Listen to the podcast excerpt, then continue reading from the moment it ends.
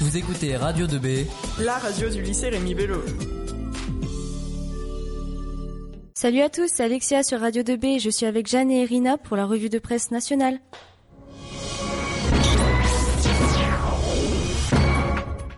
Aujourd'hui, on parle des attaques djihadistes qui ont eu lieu à Tunis, Beyrouth, Paris, Bamako, Istanbul, Jakarta et depuis vendredi à Ouagadougou. Oui, exact Alexia. Euh, vendredi à Ouagadougou, la capitale du Burkina Faso, c'est en effet la liste des villes frappées par la sauvagerie djihadiste que évoque Guillaume Gobert dans son, éditorial de la Croix.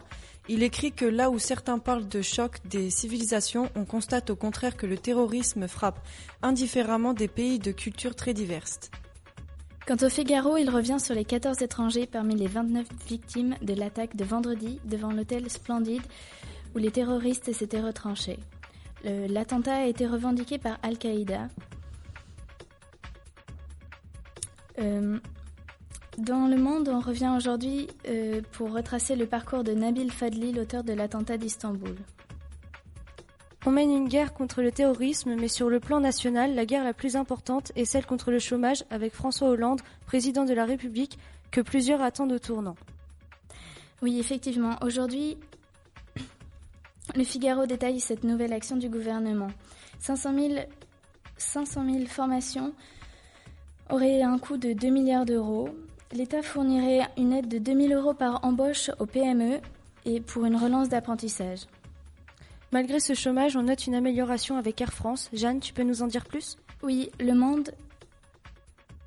Oui, effectivement, Alexia. Le, retour de l'Iran sur la scène internationale est favorable à Air France qui, lui qui fournirait à l'Iran 114 Airbus. Euh, la Croix nous parle aussi du chômage qui analyse les conditions de la réussite d'une ambition et dresse le portrait de quatre demandeurs d'emploi en cours de formation.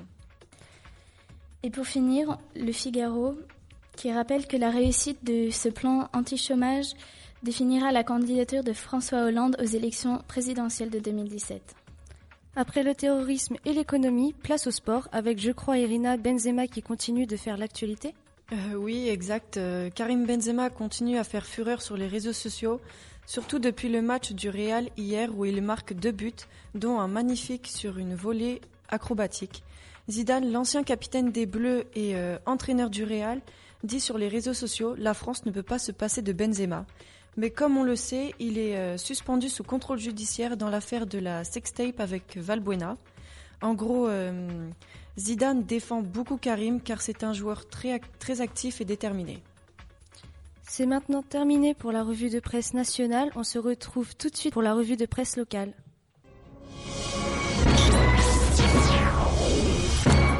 On retrouve Marine et Nolwenn. De plus, c'est notre lycée qui est à l'honneur aujourd'hui, il me semble. Oui, en effet, Alexia. Dans l'Action républicaine, on apprend que la radio 2B, la radio du lycée Rémi Bello et du collège Pierre Brosselette, a enfin émis sur les ondes. À partir d'aujourd'hui et durant 5 jours, 186 élèves feront marcher cette radio comme de vrais professionnels.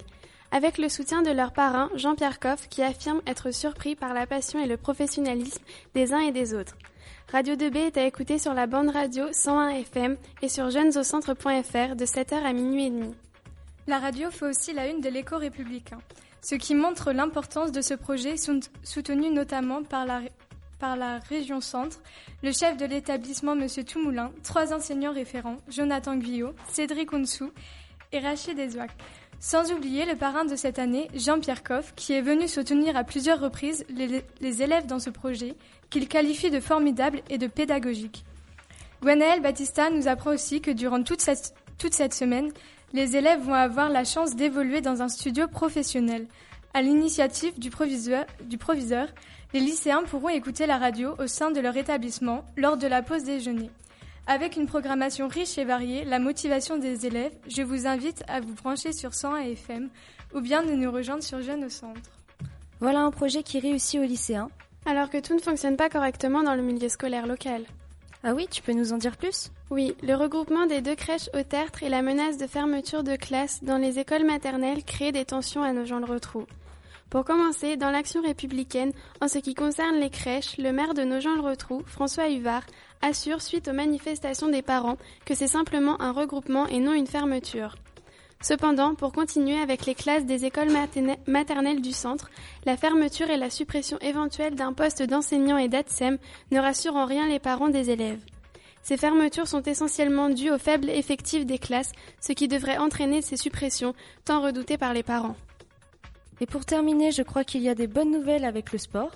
Oui, en ce qui concerne le sport, vendredi soir dernier, plus de 600 sportifs représentant 40 associations sportives ont été récompensés à la salle Pierre Mendès France. Ces derniers, qui ont porté haut les couleurs de la capitale du Perche au niveau départemental, régional ou encore national durant la saison passée, ont été récompensés par Jean-Pierre Boudreau, l'adjoint au sport de la mairie de Nogent-le-Rotrou. Sport toujours, l'événement de ce week-end a été le derby entre Douai, Drouet et Nogent-le-Rotrou. Le rugby nogentais et on peut le dire en grande forme. Effectivement, le RCPN a été s'imposer à Drouet 18 à 8 lors du match retour ce qui permet à l'équipe de se rapprocher de la quatrième place. Une grande joie pour les supporters, dont les lycéens de Rémi Bello. Maintenant, l'info insolite. Une autruche s'est invitée sur le trafic ferroviaire belge sur la ligne Mons-Bruxelles. Heureusement, l'animal n'a pas été blessé. C'était tout pour aujourd'hui. On se retrouve demain à la même heure. Baby squirrel use a sexy motherfucker. Salut à tous, je suis Rosen, élève de seconde, et aujourd'hui c'est l'heure de l'interview. J'ai avec moi Anaël. Bonjour Anaël. Hey, salut. On accueille aujourd'hui Gwenaël Batista. Bonjour Gwenaël. Bonjour. Donc vous êtes journaliste indépendant, vous habitez à Nogent, le Rotrou, dans le Perche, et vous êtes aussi comédien. Exactement. Donc maintenant je vais laisser la parole à Anaël. Bonjour Gwenaël. Alors vous pouvez nous dire quel parcours euh, faut-il faire pour devenir journaliste indépendant? Alors des parcours, il y en a plein. Je reprends juste le terme parce que je suis correspondant local de presse, ce qui est une fonction d'indépendant dans, dans, la presse, donc il n'y a aucun problème là-dessus. Je fais fonction de, je travaille dans le journalisme. Et plusieurs parcours, euh, il y a évidemment le parcours des études. Quand on veut devenir journaliste, il y a plein, plein, plein de, de parcours différents. On peut faire euh, des DUT, on peut faire des écoles de journalisme. Et on peut aussi faire comme j'ai fait moi, j'ai fait des études d'histoire et je suis plutôt un parcours d'autodidacte. C'est depuis que j'ai à peu près votre âge, 16 ans, 17 ans, j'ai commencé à collaborer dans une rubrique sport dans un journal qui avait une agence ici qui s'appelle La République du Centre, qui n'a plus d'agence à nos gens le retrouve depuis. Et voilà, et c'est comme ça que j'ai appris ce métier et que je, je, fais ça depuis maintenant, oui, bien 12-13 ans. D'accord. Vous faites aussi de la comédie sur scène? Exactement. Depuis, euh, j'ai d'abord commencé par. Euh, j'aime beaucoup la culture. Je suis dans le journalisme, quand on fait des articles, on a tous à peu près des spécialités. Je ne suis pas formé pour être un journaliste culturel, mais en tout cas, j'ai une passion particulière pour la culture et pour le, domaine social depuis longtemps. Et donc, à force d'écrire pour euh, les comédiens, pour les chanteurs et tout, ben, j'ai vu que ça me plaisait. Je me suis, après la plume, je les ai rejoints sur scène. Et c'est vrai que depuis deux ans, trois ans maintenant, j'ai découvert une, passion qui devient une passion un peu professionnelle pour euh, la comédie, le chant. D'accord. Et vous avez rencontré des avantages ou des inconvénients? Dans ce parcours Par rapport au métier de comédien Oui. Alors, des avantages, euh, il y en a plein, des inconvénients, il y en a plein aussi. des avantages, c'est bien sûr, bon, je vais pas être très original, c'est de, de, partager des choses euh, très émouvantes, c'est une passion avant tout, donc euh, que ce soit avec des au théâtre, avec avec les copains, avec les camarades de scène, que ce soit, je fais de la comédie musicale, donc d'avoir l'occasion d'aller chanter, de jouer à Paris, de rencontrer des gens, de vivre des émotions, ça c'est super. Et des inconvénients, oui, c'est une voie pas facile. C'est pas facile de vendre ses projets, c'est pas facile de jouer, c'est pas facile de faire ce métier. Mais euh, j'avais au moins l'avantage, et c'est pour ça que les deux parcours sont un petit peu liés, j'avais au moins l'avantage de connaître le parcours d'indépendant, c'est-à-dire déjà de, de, de, ne pas être dans une, euh, comment dire, j'ai jamais été inscrit dans mon parcours, j'ai vécu toujours de ma passion et j'ai jamais été inscrit dans une sécurité professionnelle. C'est-à-dire que j'ai jamais été salarié. Le fait de travailler en indépendant depuis que j'ai commencé ma carrière, ça me fait à peu près vivre la même chose. Donc. Bien. Et vous avez toujours eu cette facilité de parole? Oui, je pense. Il paraît. j'ai toujours parlé facilement, j'ai toujours été bavard, on me l'a assez reproché. Euh, oui, la facilité, la facilité d'exprimer, de m'exprimer, je sais pas, mais en tout cas, la volonté de, j'ai toujours eu cette passion du débat, d'échanger et d'interagir avec les autres. Pour moi, c'est comme ça que la vie est intéressante. C'est de pas être tout seul dans son coin, c'est d'aller confronter ses idées, d'aller apprendre des autres. Donc la facilité de parole, elle vient sans doute de cette passion d'aller échanger avec les autres. Et est-ce que le travail à fournir peut nuire sur votre vie personnelle? Euh, Sans doute, dans les deux plans. pourquoi? Parce que euh, on parle de fonction d'indépendant, donc comme je vous ai dit, on n'est pas toujours dans, euh, on n'est pas toujours dans la régularité d'un revenu. Je suis pas salarié, je sais pas, je ne connais pas mon revenu euh, mensuel forcément. J'essaye de le construire à chaque fois, donc ça veut dire qu'on fait forcément des sacrifices et ça peut pas toujours être compris par les autres.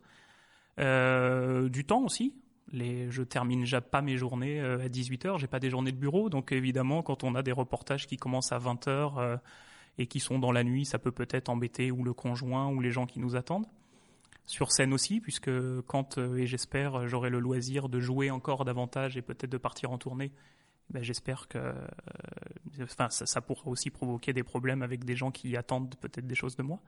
Et en parlant de ça, est-ce que vous avez des projets à l'heure actuelle? Alors j'ai plein de projets, ouais. Je suis, euh, puisque c'est ça qui est agréable dans le dans cette euh, dans ce rôle de comédien, c'est de pouvoir mener plein de projets à la fois. Alors j'ai écrit et mis en scène moi une pièce euh, sur l'univers de Raymond DeVos, Raymond DeVos dont on fête les les dix ans de, de la mort cette année. Une pièce qui s'appelle Foot de Vos qu'on qu'on joue avec deux autres comédiens. Euh, j'ai d'autres projets théâtraux. Je suis dans une comédie musicale originale. Donc, ouais, plein 2016, ça sera vraiment l'année de, de la transition professionnelle, on va dire. D'accord. Eh bien, c'est fini pour aujourd'hui. Merci Gonel d'avoir répondu présent et d'avoir répondu à nos questions. Merci à vous, c'était très chouette. Merci Annelle aussi. Bah, et à bientôt dans une nouvelle interview.